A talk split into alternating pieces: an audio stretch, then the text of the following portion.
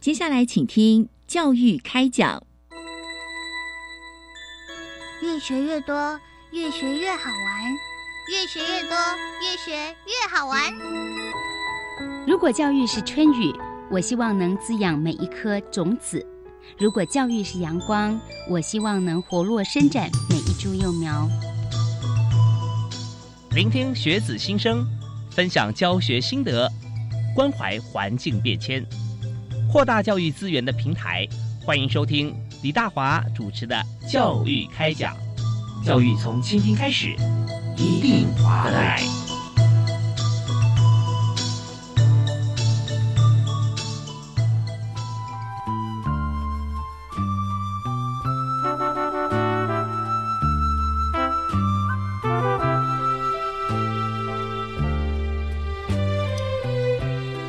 亲爱的听众朋友，大家晚安！非常欢迎您锁定我们的频道——国立教育广播电台，收听每个星期一跟星期二晚上为您播出的教育开讲节目。我是主持人李大华。我们常说，这个教育啊，真的要从小开始啊，因为幼儿教育是非常非常重要的。但是，人的第一个教育殿堂其实就是来自于家庭。那从家庭开始，然后再到幼儿园。也许早一点，也许晚一点，可能有呃幼托啊，那再上去到小学、中学、大学一路走上来。那在台湾现在呢，我们看到我们的学制啊，还有我们的教学的资源，大家上大学甚至都念研究所，我们能量其实教育资源都很够啊。但是在整体养成的过程当中哈，我们最重要一点其实并不只是学硬学问啊，我们的专长专项是哪些？那重点是我们在这个学习成长过程中。呃，父母跟孩子啊，陪着孩子一起哈，那怎么样能够做好当一个全人最好的一个教育啊？从幼儿园开始，这是非常重要的。所以今天呢，我们是由教育部呃国教署学前组哈所推荐的这个题目，就是幼儿园的亲师沟通、正向思考、合作协商。解决问题，就要谈到这种全面的话题啊，我们要找到专家中的专家，为您介绍我们节目的好朋友是台北市立大学的林佩荣副教授林老师。大家好，我是林佩荣啊，主持人好，非常欢迎您哦。那对啊，我们前一阵有在节目里面聊到哈，其实您一直这个都关注在这个幼儿教育这一块，是是。所以真的，我我感觉哈，我刚刚讲的那段开场白哈，是我是真的有感而发。是我们看到现在的古今中外啦，看到这个人呃，他在发展过程中，如果从小根深蒂固啊，在他学习的正向思考啊，学习怎么样跟别人合作，嗯，如果他真的能够理解的话啊。就未来问题都不会太大，没错，没错。但如果说在这个阶段有一点点这个闪失，家长忙啊，或者如何了哈，那或者老师在这学生太多啊啊，那没有顾到或没有及时的讲解给他们听哈，幼小的孩子。那未来会怎么样发展，真的很难控制。是是，所以我们今天首先想先请啊教授先谈一下，就是呃，你看长期您在呃关注像幼儿教育方面啊，以现在台湾这个高龄少子啊，嗯，也因为少子造成高龄嘛，因为平均数不够，是。那就这样少子女化的这样子一个趋势啊。那再加上啊，现在真的是又有疫情来捣乱啊，我们又很难这个在正常学制底下，让我们幼呃幼儿哈，我们的民族幼苗可以好好成长。所以在这种情况底下，我们看到呃，对于家长跟幼儿园亲师生的关系哈，会产生什么样的影响吗？是，嗯，大家也都了解啊，呃，因为少子女化，那小朋友呢年纪小。那很正常，他是第一次离家上学，所以呢，碰到陌生的环境、陌生的大人、陌生的孩子，他其实是很正常的，就会有焦虑，啊，分离的焦虑、怕生的焦虑。那一般来讲呢，我们。都会鼓励家长们，就是说，我们用比较缓和的方式帮助他们入学。可是因为现在疫情期间啊，啊，因为所有的孩子可能都我们都要戴口罩，所以连人哦辨识都不太清楚哦，对。然后家长也不能进幼儿园，那这个小朋友呢，他在幼儿园门口就得交给陌生的老师。这个时候，孩子们他们的焦虑是加倍。是，所以就更严重了。真的，以前不要说幼儿园，小学一年级上学的时候，发觉家长比学生还多啊。有时候爸妈两个都在后面，呃，真的真的。对，可是现在不都不行了哈。是啊，那小朋友真的是有时候会不知所措。是，所以像开学期间这两年的疫情期间，呃，我觉得是更加的这种焦虑的严重啊，因为小朋友他到了学校，他要去进去，就是刚刚讲进不了学校，因为就是到了陌生环境，那家长进不了，所以家长呢，呃，十八相送经常会演出，是。啊，那哭成一团，然后这个哭那个哭，所以乱成一团，然后而且校门口离教室很远，那你想想看，尤其是我们现在可能两岁就要上学，那两岁的小朋友。可能呢，他就是哭天喊地，然后怎么样？老师能够呃带着小孩进去幼儿园，所以那个那个场景很真的是很惊人。那家长就会更加焦虑，对，他的宝贝，因为只有一个宝贝，那现在到底会有什么样的状况？适应好不好啊？也更加焦虑，也会对学校呢，就是有非常非常多，因为一焦虑难免就会很期待说，那学校可能有怎么样的作为？让我的孩子可以适应的比较好，然后喜欢上学。真的，像我回想起来哈，在我小孩在幼儿园的时候，很小嘛啊，也就问他说：“哎，今天在学校做什么呢？”不知道。对，那家长会觉得说：“哎，很奇怪，你在学校一整天，你不知道你在学什么？呃，不知道。老师有没有跟你说什么？”嗯，不知道啊，所以有时候家长新手父母啊，现在有都少子化嘛，很多都只有一个，所以很难从这个跟孩子的这个互动里面哈，就了解说，呃，他很想知道的学校的一些状况啊，没错，所以有时候就会会不会因此而产生一些误解？哦，非常非常可能好。那因为呢，呃，这个阶段小朋友本来他的表达就不一定是很很好。发展嘛，是。那呃，像您刚说，家长一问起，小孩都一问三不知，哈，就说我就是哭啊，我就是哭，而且因为他很焦虑又怕生，他一定会就说哦，我哭很多，印象最深刻就是哭很多，那所以家长就会更焦虑，那不能够，那因为家长呢没有办法跟。老师也是面对面的沟通，像以前一样。以前疫情之前，至少家长还可以入园。对，哎，啊，现在都不行。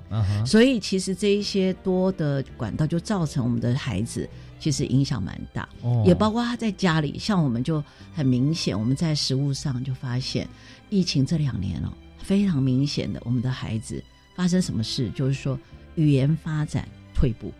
语言发展可能这个会跟他正在学习语言的阶段，那我们大人都是戴着口罩，所以也听不清楚，所以他发音啊构音不清楚，那么语言的表达不不不是很顺畅清楚的情况很明显，然后又关在家里，关在家里的情况下，他的动作协调性，他的运动能力。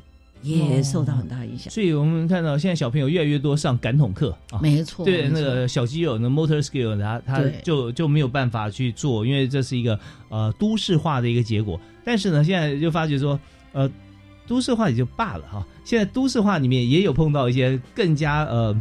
那不能去做任何事情的时候，就刚刚教授所说的啊，因为这个戴口罩看不到嘴型，听不清楚声音，他自己也就因为这缺少学习的对象啊，然后再加上说他不怎么动，所以呢，是不是在防疫期间哈，我们看到说家长有更长的时间在家里面去陪着小朋友，但是呢，这爱之是所以害之，是不是？就幼儿能力哈，反而全面下降。对，你知道为什么下降？最主要原因除了刚刚说我们都戴口罩嘛，嗯，那或者都关在家里，就没有办法充分的身体的活动。是，那另外一点就是说，在家里的时候，父母亲其实也是挺忙的哈，嗯，因为有些父母亲是在家工作，嗯然后还要照顾小孩，所以他就是很忙。好，那另外一点就是说，在家里的工作的时候，父母亲很容易就是因为忙嘛，好，那可能就会比较倾向都替他做。我们现在还发现一件事，哦。那个两岁小孩、三岁小孩带尿片，好，上学都还还这个就是没有戒尿片，嗯，甚至我们现在还发生三岁四岁还穿着尿片尿裤，哇，这个情况是非常非常的让我们惊讶的哈，因为呃这样的情况也影响到小朋友他的一个生活自理的能力，就是他连这个照顾自己的能力他也全面退化。因为都是替他嘛，对对，因为因为爸妈想说你这样的话对我来讲最方便，哎对，对？因为你如果说呃突然呃上手没有控制好啊，对，那我还要去清理啊，啊对，很麻烦。我现在正在电话会议啊，我现在在视讯，对不对？错，所以就完全就我们想说，这世界怎么会转变成这样呢？哦，真的更惊讶的是，现在呢，爸爸妈妈我们。送到学校，我们老师们希望帮助孩子戒尿片，嗯，但是爸爸妈妈不肯。哦，哦，我们说你要不要给他穿尿裤？嗯他说不要，哦，因为这样不方便。哦，他嗯希望就像刚刚说方便，甚至小朋友如果他在学校，比如说他摁摁在他的呃裤子上什么的，嗯哼啊、那个竟然我们这个年轻的爸妈说，你不要把那个脏裤子给我带回家，我不要洗，那个很可怕，你都把它丢掉，我可以再买就好。哇，所以整个 这个现在现在我们都觉得嗯这跟过去实在实在是变化超大的哈父母亲的呃这样子的一个反应，其实是很惊奇的。那我们倒想，呃，另外一点啊，就是说，嗯，小朋友他在戒尿片这件事情上面，是，是不是随着年龄他会自己戒，是自己好，嗯，会吗？应该是这样说，就是按照生理的发展，嗯其实你太早让他一定要他解，这实在是太难为小孩。但是我们基本上一般啊来讲，就是说他两岁是可以戒尿片，两岁哎，两岁是戒尿片。嗯但现在问题是我们很多的家长可能就是像我刚刚说，嗯他可能觉得他就自然可以了，好，嗯所以不用嗯方便就好。那嗯可是因为我们台湾天气很热，好是是。天气热，那你你穿尿片，其实小朋友容易尿疹、尿布疹对对，小孩不好啊，对，哦。其实对小小孩不好。嗯。那他流汗呐、什么之类的，所以呢，我们其实是，而且现在目前我们一般来讲哈，以现在台北来讲，是。两岁班大概十几个小孩，竟然有三分之二都都没有接尿片。所以你要知道，这个老师的人力是很困难的，嗯因为嗯等于我整天就是，哎，一下这个小孩要上厕所，哈、那可能要要怎么样？那因为两岁小孩，很多小孩他如果没见尿片，他是不会说，他也不会嗯告诉你。是那是其实老师都要非常的高度敏感，好、嗯或者看他的动作啊呃、对对反应啊，对，好、闻到味道嗯或者是什么。那所以呢，在这个情况下，连这个就是，其实就是说，家长跟老师的观念不一致，可能也会引起有一些亲师的紧张。因为家长就说：“干嘛这样子逼我？我小孩要那这个戒尿裤呢？”我是举例了，就会出现这种问题。对，真的，我们现在发觉哈，呃，现在幼儿园啊，就我们现在听众朋友，如果说都是，比方说家长年龄啊啊二十五以上啊，三十四十五十啊，那么现在幼儿园里面的情况跟我们小时候念的书的时候完全不一样了。对，啊我们今天的主题就是幼儿园的亲师沟通。嗯，幼儿园亲师沟通以前好像很难上教育开讲成为议题，我们节目做了十几年，但是为什么现在会就表示说我们整体的社会气氛哈会做的一个改变？但这边成为议题来讨论，就是说如何正向思考、合作协商解决问题。原先这好像都不用讲，就本来就是应该正向思考、合作协商来解决问题的。但现在我们却需要讨论，这说明了一点，就是说我们在整个教育现场的呃，现在老师们会面临教学以外。更多的一些呃问题跟事项啊，我们要去协助我们大家一起来面对跟解决。所以，我们今天就特别邀请台北市立大学的林佩荣副教授啊，林老师来跟大家来分享。那当然，在这些观察里面啊，有很多是非常非常的这个深入，而且他会发觉说，在这样子的一个呃学习的体系跟年龄层的孩子啊，学前嘛啊，幼儿园，他现在是非常普遍的。所以我们要这边稍微听一段音乐，休息一下，我们来看看啊，到底它会发生了哪些的现场的状况，会让我们觉得说正向思考跟合作协商，我们必须要让大家都了解啊，重新再唤起啊，呃，亲师之间的互动沟通。好，我们休息一下，马上回来。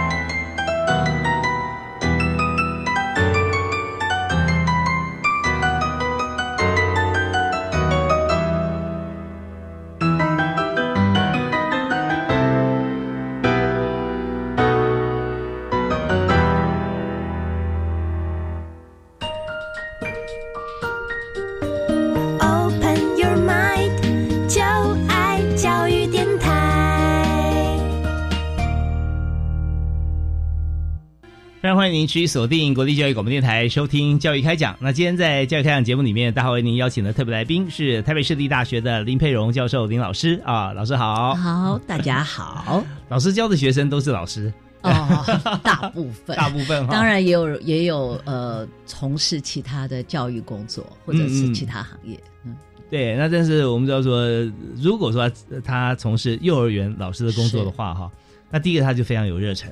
是对不对啊？因为他可以现在我们知道教教育出来的这个呃师资呢，他会有多种选择。是，如果他选择说他学幼儿教育就进入幼儿园的话，他真的很第一个就是说他喜欢这个工作，第二他一定很爱小孩。是哦，不然不会自己折磨自己嘛。对。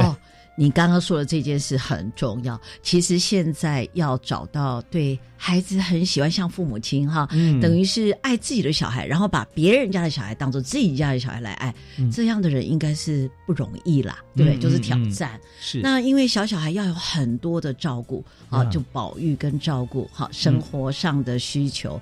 那因此呢，大家如果想要当老师，基本上第一优先不会想要当学前。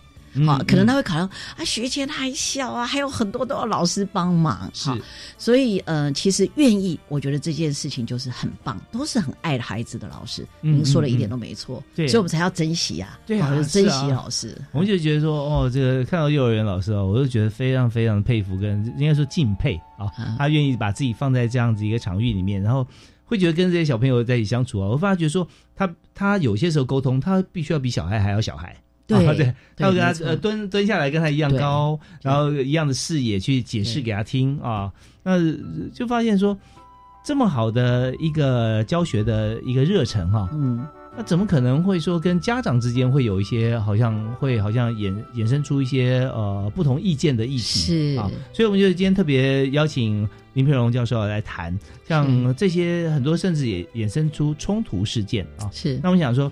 呃，有没有一些情形是我们观察出来啊？他在什么样情况底下，像我们刚刚讲疫情，疫情底下孩子很难去这个呃被好好的照顾在家里面，对不对？那么呃，而且三 C 产品这件事情，是不是也让孩子跟一般的人增加了距离？所以跟老师之间，呃，有时候也会因为像这样子的关系哈，会觉得跟以前不一样。嗯，我想如果就一般来讲，小朋友他在家里大部分都是呃。大人一对一或二对一，甚至祖父母四对一，所以他其实受到完全的关注跟呵护。那到了学校里，这也是为什么他要上学。除了支持父母亲的双薪工作之外，其实小朋友他的学习发展也很重要。他要学习到跟家庭以外的孩子们同才相处。嗯，那因为他在家里可能大人都会让他，可是他到了学校里。同才相处就有同才要学习的轮流啊、分享啊、互助合作、沟通协商各方面，所以这个就是上学不可取代的价值。但是因为他在家里都受到超级超级好的这个照顾，他到了学校他就会带着这样的呃期望。可是到了学校里发现，比如说两岁是一比八，十六个小孩，那三到六岁我们现在的师生比例是蛮高的，就是一比十五。那一个班级共有都是三十个小孩，是。那如果他又又没有上过学，第一次上学，那这么大的一个班级跟环境都是陌生的，那其实对孩子来讲，他就是一个很大的挑战，就适应上的挑战。OK，那就是适应上的挑战，我觉得很大的一个呃，就是很需要家长一起跟老师合作来支持他，帮助他度过这个适应的阶段，这样子。我们常常讲说哈，你看到有些朋友会觉得说，哎，他好像第一次来这个世界哦。另外那个可能是老灵魂 啊，对对，看出来。那呃，而且在这个很多幼儿教育的现场啊，我是没有这样经验，但我相对来讲，我想象一下，可能一眼就看出来说，哎，哪个小朋友以后可以当民意代表。啊，会帮别人服务，对不对？对对对，带领大家，对对对对，是没错。那很多大部分孩子啊，因为在家里面就一个，对你刚刚说四个对一个，有时候还有六个对，对六个对一个。那这样的话，就觉得说我手上拿着这个第一第一个后来掏出来叫免死金牌啊，做什么错事都没问题啊。第二个可能就是优先通关，对 对，没错。那所以我在现场的时候，这么多小朋友，哎，每一个都要关注，都有优先通关的，对，都要优先通关，就就有就就就会有一些状况。那这时候小朋友状况，老师还可以导正一下，是可是如果说今天连家长都认为说他的孩子就必须要优先，会不会有这种情形？哇，这个现是我们现在少子女化常见的状况，常见了，常见，因为小朋友他都是没爸爸妈妈的心肝宝贝，嗯，所以他们都很盼望我们的自己的小孩能够得到呃最多的关注、最优先的帮忙。好，那同时还有另外一件事，他可能就会没有考虑到。老师的角色以及幼儿教育，其实就是小孩要学习在团体里头的生活跟适应，所以家长甚至会很关注，就希望老师一对一的照顾。我举个例子来讲，有家长呢，他会一天照三餐打电话：我的小孩有没有喝水？我小孩有没有上厕所？我小孩今天有没有吃东西？我小孩睡觉有没有睡好？那你知道教室里有这么多孩子，如果老师去接电话，那小孩嘞？好，那不是就更影响到小孩，对对不对？好，那或者是家长非常的关切，他可能上班，他下班之后他就狂赖老师啊。如果你不跟他加赖，他说老师你可能没有爱心。可是老师五点也要也要下班，老师对家庭或对，然后他就说，可是我就是六点才下班，我就是想知道我的小孩怎么样啊。那我问他，他一问三不知啊。好，所以我希望老师，那你不能跟我讲。那你就要写给我看。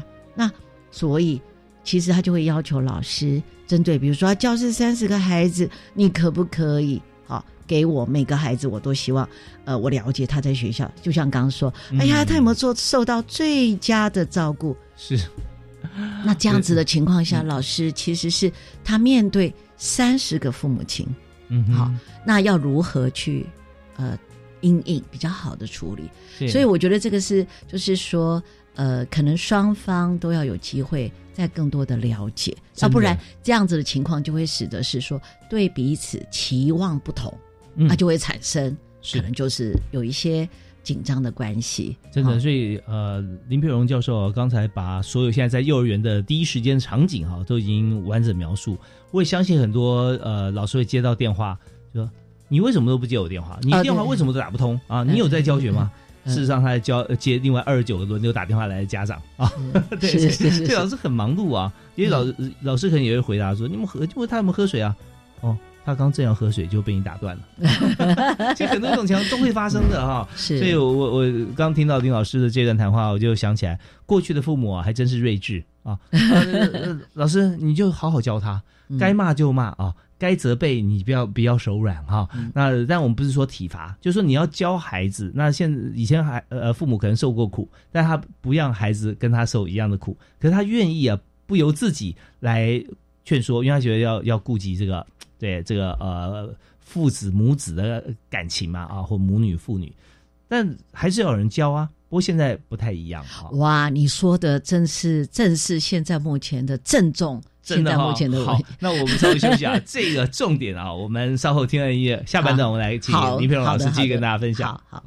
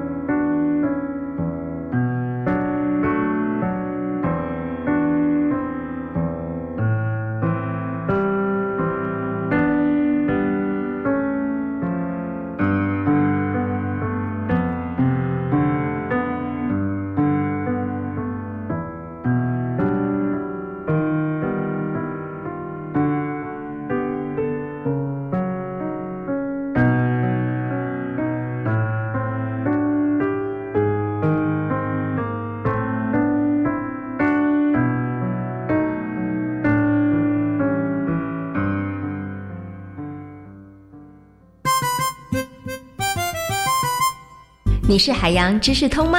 欢迎来挑战。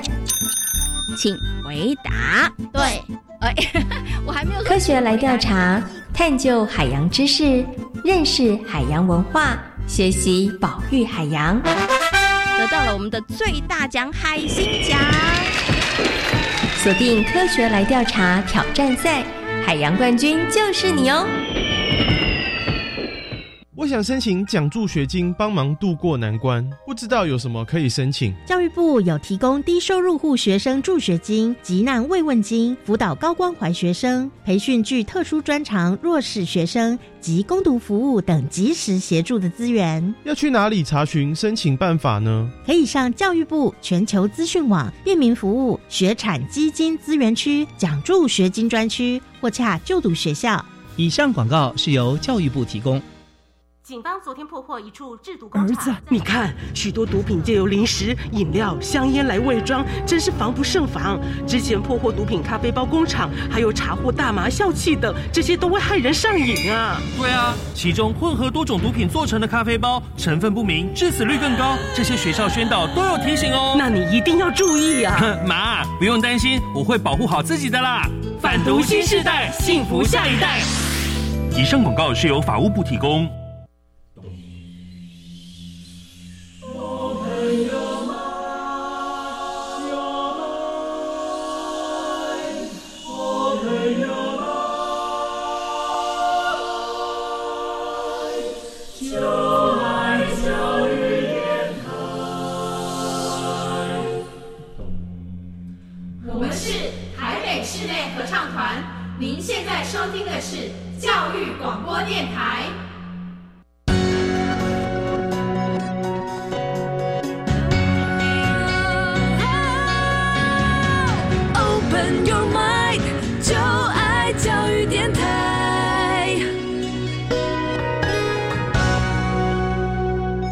常开心，大家持续锁定我们的频道——国立教育广播电台，在全区啊，北中南东离岛啊，包含全世界，我们透过网络都可以收听得到。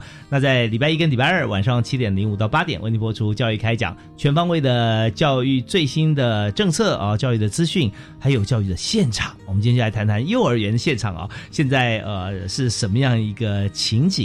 因为我们知道少子女化的关系，所以当然我们教育一个孩子都不能少啊，他的全方位需求。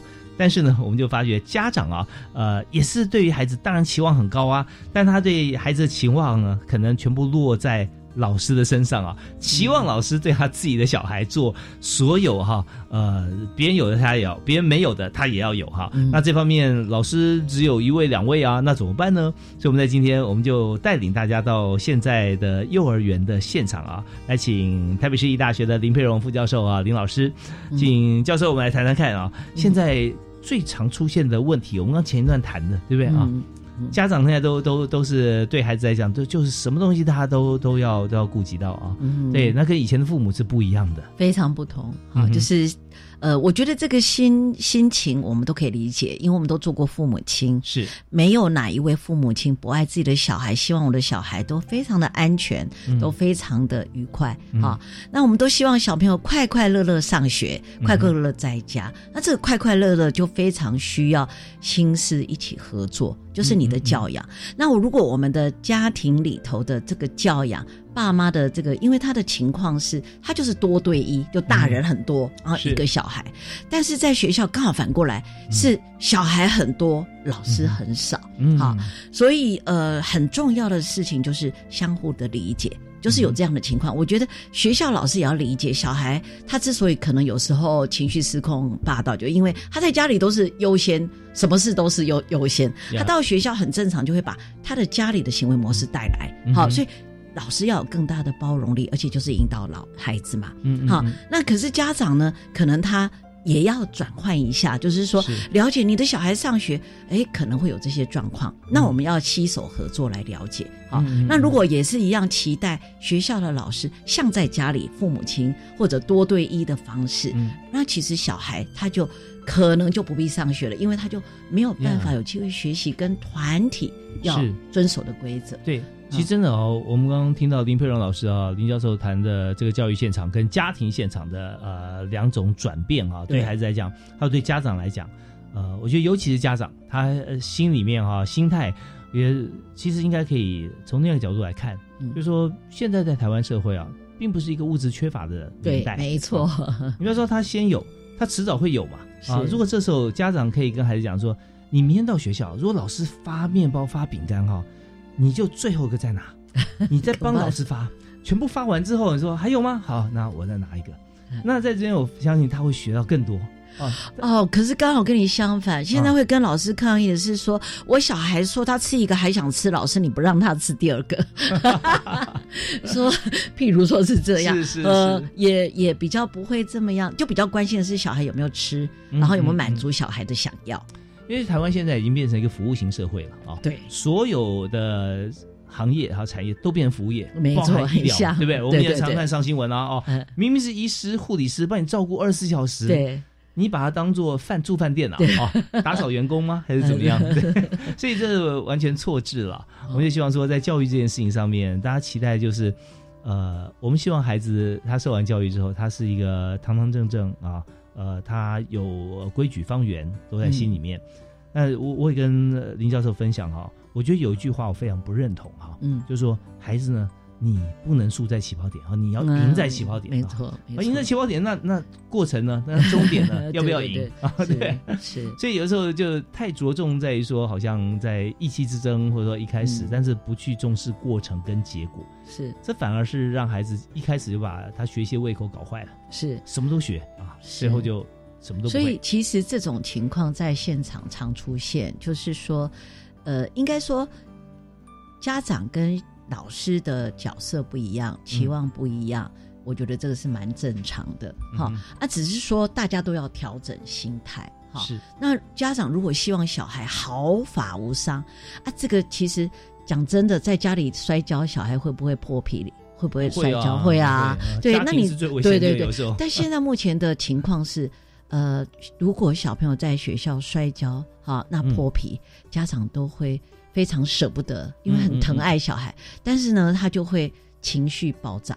因为他就会觉得，他小孩为什么在学校受伤？嗯老师你在哪里？嗯为什么他会受伤？嗯啊，可能就会，呃，很舍不得小孩，而忍不住就会去苛责老师。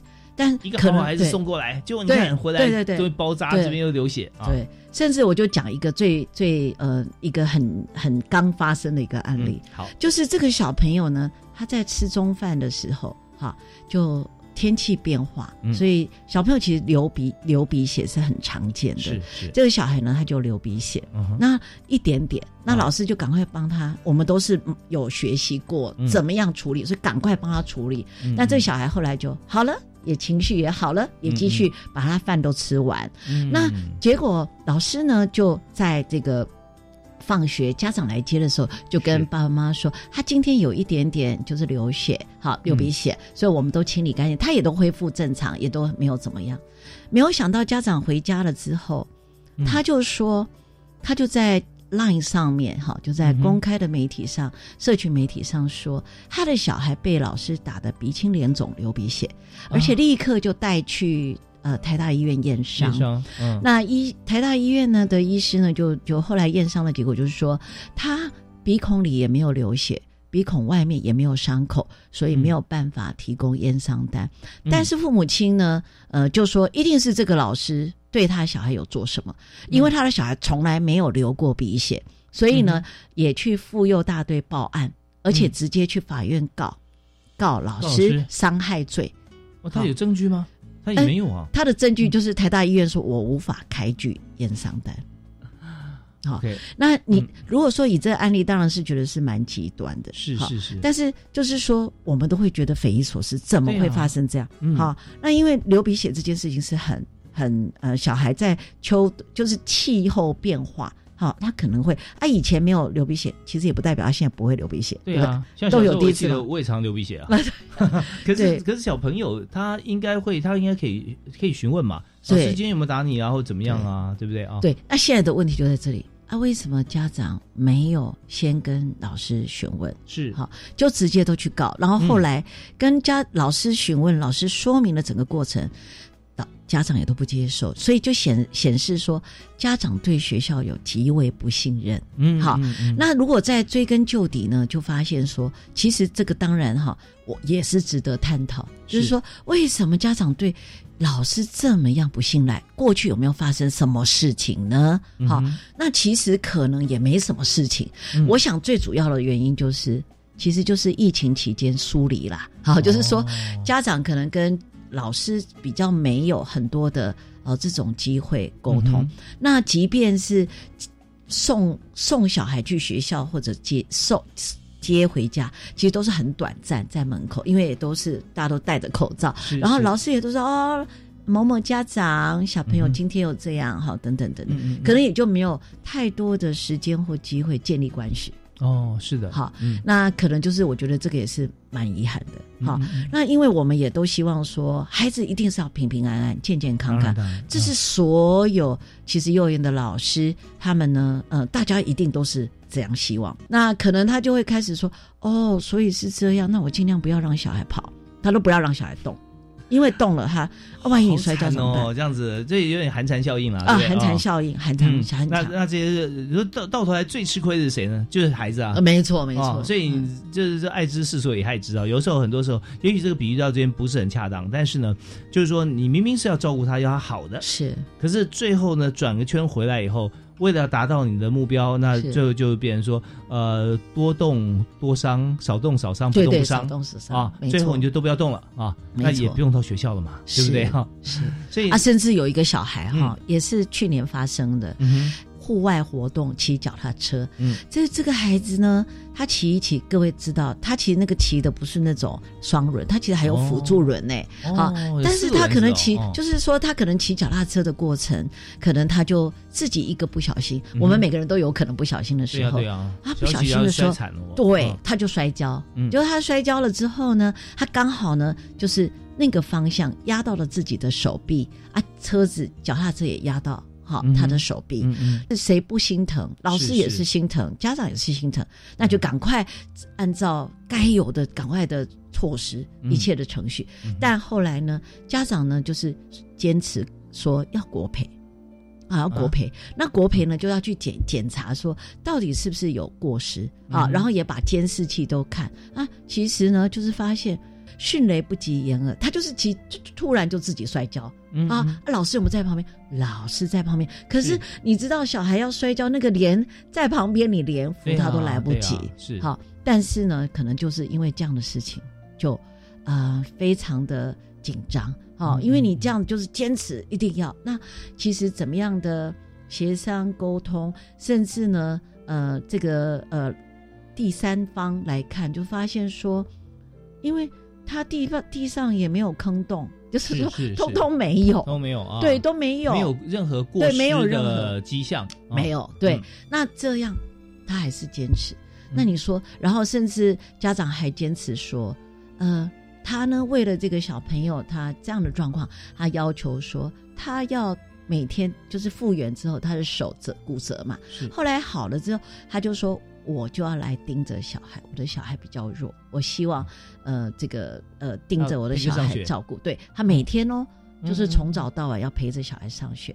那其实这样的情况，对老师或对他的孩子或对其他孩子都是一个不一定是一个最佳的措施。对，呃，相对来讲，可能某些时候上课的时候可能会有一些干扰，没错，甚至别的孩子都可以正常学习，但是他对对对你不要去哦，你坐旁边，对对对对，甚至因为小哦。孩有有大人爸爸妈妈在，他就怎样，他就会退缩，哦他就他其实他的发展跟各方面，他就更加退后。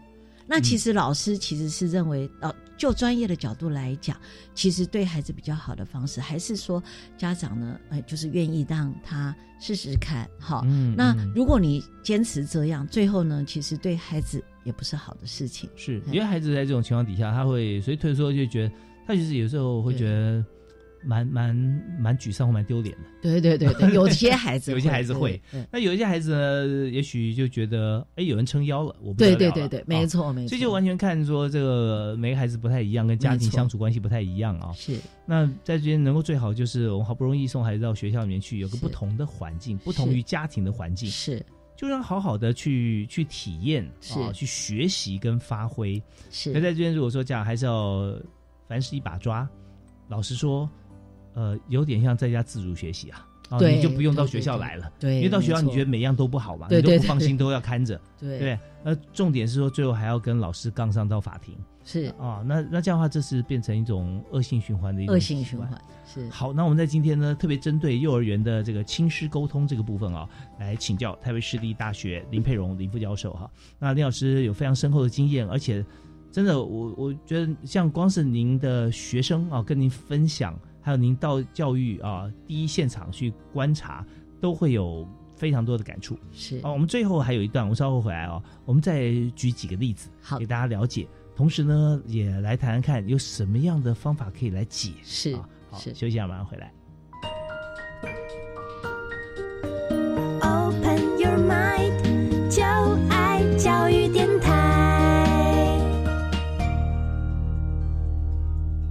其实，在台湾的学制里面啊，我们从这个学前，我们 K 十三嘛啊，从学前教育一直到小学，再到高中，一路念到博士班啊。如果大家觉得想要继续深造的话，博士后还可以。所以整个学制里头啊，呃，我们讲说学前这一年好像应该是最快乐的一年了哈。没错，但是我发觉说孩子啊快不快乐，呃，但快乐的蛮多的。但发觉现在越来越多的老师哈，还有家长好像不太快乐。对，是真的，也会影响小孩，会影响小孩，对，有些孩子会自责哦，或者说呃是不是我造成爸妈的压力啦，这些都会，孩子都很贴心的。那可是我们今天就跟这个林林佩荣林教授哈来谈这个幼儿教育的亲师沟通，就发现说，现在这很多的这个亲师关系啊变得非常紧张啊，源自于呃家长他就非常非常的这个呃就担心孩子焦虑。啊，很焦虑啊，什么都要最好的啊，班上再多的人呃都不重要哦，我要我要呃我的孩子的权利要大于等于其他人啊对对对 呃被服务或者说吃饭的这个顺序啊一定要优先啊，嗯这些都是。呃好像已经变成家长的一个基本的心理要求了。嗯那么我们就想说，既然关系现在越来越紧张啊，甚至要告上法庭哈，嗯那有没有什么办法哈？呃，可以解除这种紧张关系，或者我们可以再举一个例子哈，他们是呃为什么会发生紧张关系？嗯，这个紧张关系呢，有时候就是刚刚我们是最不乐见的哈。嗯其实这样是双输或多输哈是是，因为如果爸妈很紧张，或者嗯为这些事情闹得不开心，小孩也不会开心，小孩也会觉得怎么会这样哈。是通常这个如果有这个小朋友他有一些这样的状况啊，受伤或不开心，家长都很敏感。嗯那另外一种情况是，现在也是非常常出现，比如说像我刚刚说，因为近来呢疫情的关系，我们的小孩的发展有比较呃。落后就是比较发展慢嗯嗯嗯的状况，那其实早期发现、早期疗愈是最好。越早帮助小孩，他就越能够解决他很多大脑或身体上面的问题。嗯，基于专业跟善意，家长基本上呃，就是会有一个状况，就是老师会发现了小朋友可能他，比如说他的语言可能不清晰，好、嗯他构音问题，他表达有状况，他的语用或者是他的动作不协调，他的感统，那就会很善意的。呃，跟家长分享说他的这个状况，但是现在目前有一些家长，他们，嗯，我觉得就是无法接受。都无法接受，而且我我我嗯常常就想说，妈妈爸爸有一点，我们可以理解他关心他的孩子，嗯。但是他们常常讲的理由说，这样会帮我的小孩贴标签，但我一直对这些这个回应很困惑，是。因为小孩他如果有状况，你不用贴标签，他都表现出来，大家都看得见，小孩也看得出来，老师也看得出来。嗯那如果你现在不帮他，他越来越严重，那不是他更加的以后就穿着标签在身上了，穿着啊标签在身上 啊！您的举例太好了。那家长怎么没有想到，这样才是没有帮他的一个一个状状况？嗯，因为孩子就是家长很多时候啊，我觉得是他自己心里那个坎过不去啊。对呀、这种事情不会发生在我家，我家没有这种人，对这种对对。感觉，所以他已经有点有点意气之争，对。啊，他不是真的平心静气想要说去解决这个问题，对。甚至他还会觉得说老师对他有偏见，呃，对，他说你对我小孩有刻板印象，嗯。或者你觉得我把没把小孩教好吗？哎，小孩应该是长大就会好啦。啊！哦。我小时候也是这样，我也是大舌头，我就是这样。其实我们也是尊重了，但是我们还是基本上我们是也要为了孩子的福祉，就我们的专业上，我们是希望要帮到孩子家长。好，那孩子有这样的状况，我们是很善意的提醒，但是可能家长就是心理的准备，哈，或者是他们在呃，可能有一些想法，他的接受度很比较不接受，那所以反而是有情绪啦，或负面解读，或者是更加不信任。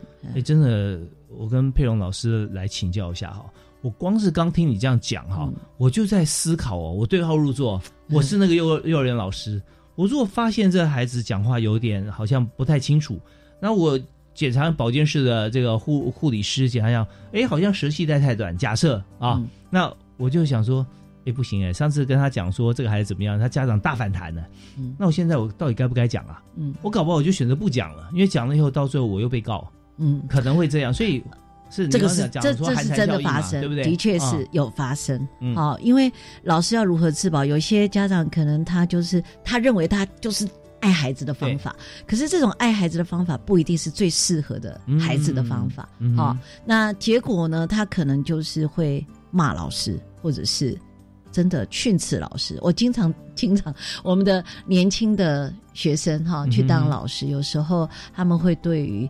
这个小朋友他们都有耐心啊，对于家长这种他们招架不住，因为家长就会情绪失控，或者是呃，就是可能会有不理性的一些言语啊，或者是对老师的呃指控。那所以最后他们就是他们其实不是不爱孩子，那最后他们就会说好，那我就是也不要不要去触怒家长，不要让关系更。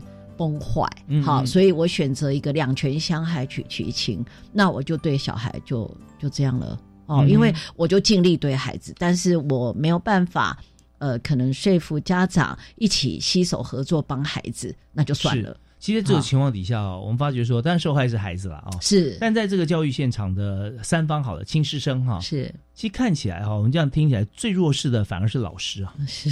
因为有时候我们在幼儿园里面，许多的老师是学校刚毕业，是或毕业没有几年，是。那他所受到的挑战有很多，你懂什么？我都生三个了，我不知道吗？哈，有的时候会这样哦。那或者有的时候会觉觉得就是。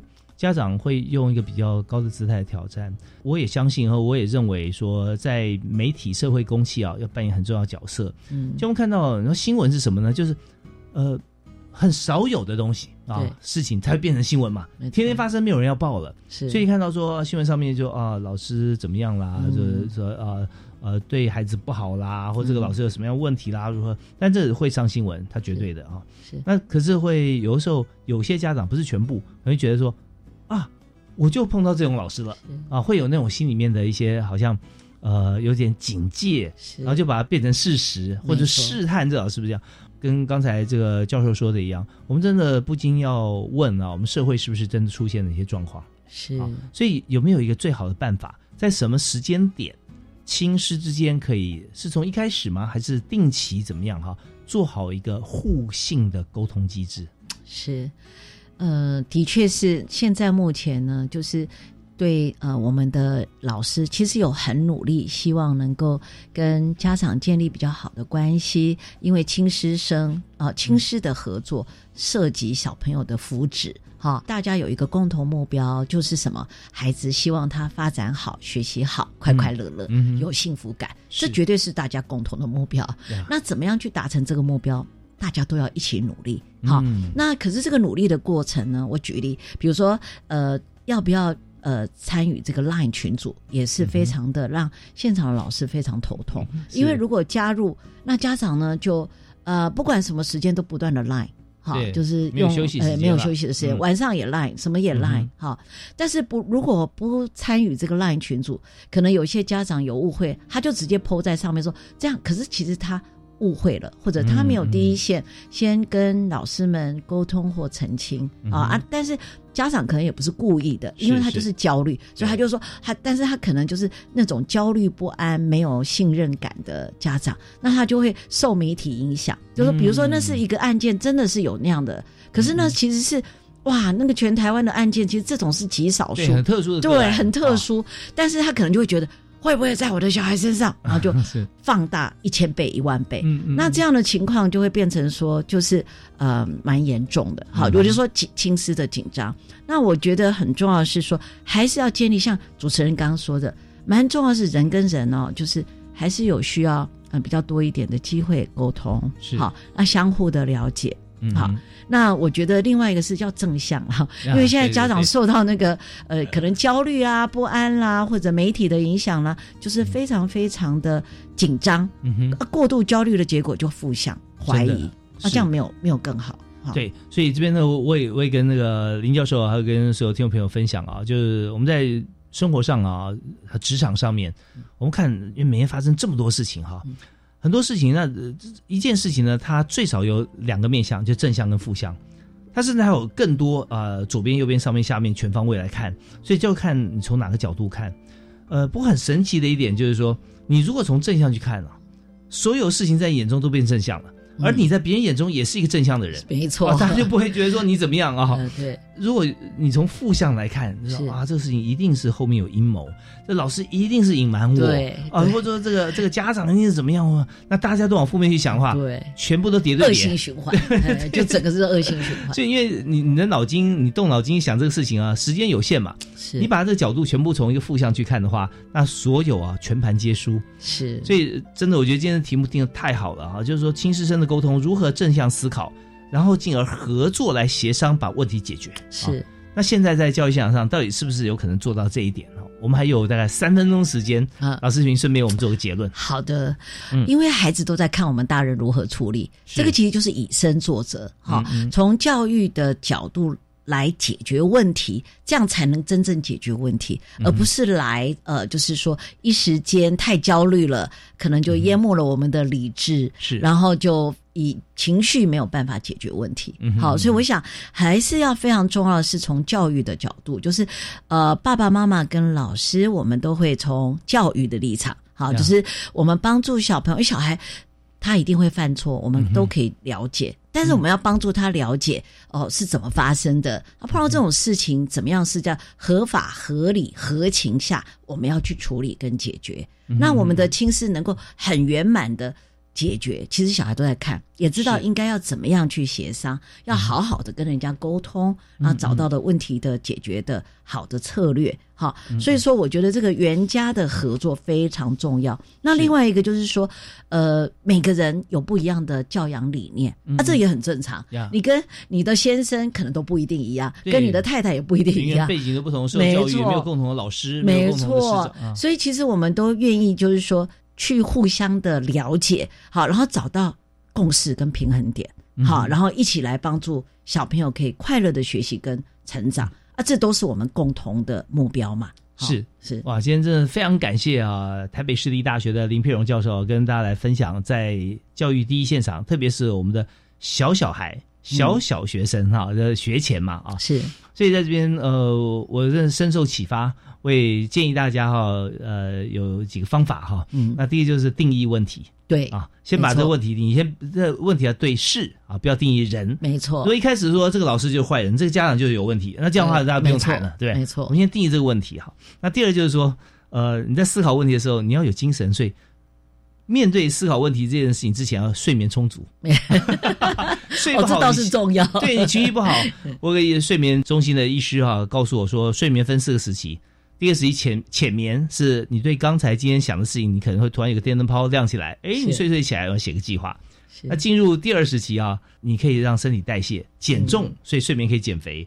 第三个时期是怎么样？深度睡眠的时候，你的身体细胞修复。哦。第四个时期要快速动眼期，因为做梦啊，事实上你是把白天的资料从暂存区搬到你的记忆体，所以你的记忆会更好。所以人家说睡眠不够不足会变笨。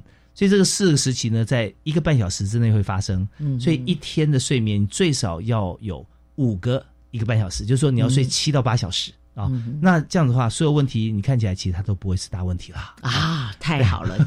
好，那当然我们今天最感谢宝贵的意见就是林佩荣教授啊，跟大家分享，我们一定要在站在这个亲师生的立场啊，不管扮演哪个角色，我们都是用正向思考，大家彼此都是解决问题的伙伴，是共同把问题解决。没错。好，太感谢林老师，也谢谢今天接受我们访问。好，谢谢大家，啊谢谢主持人。是感谢大家收听，我们下次再会，好，拜拜。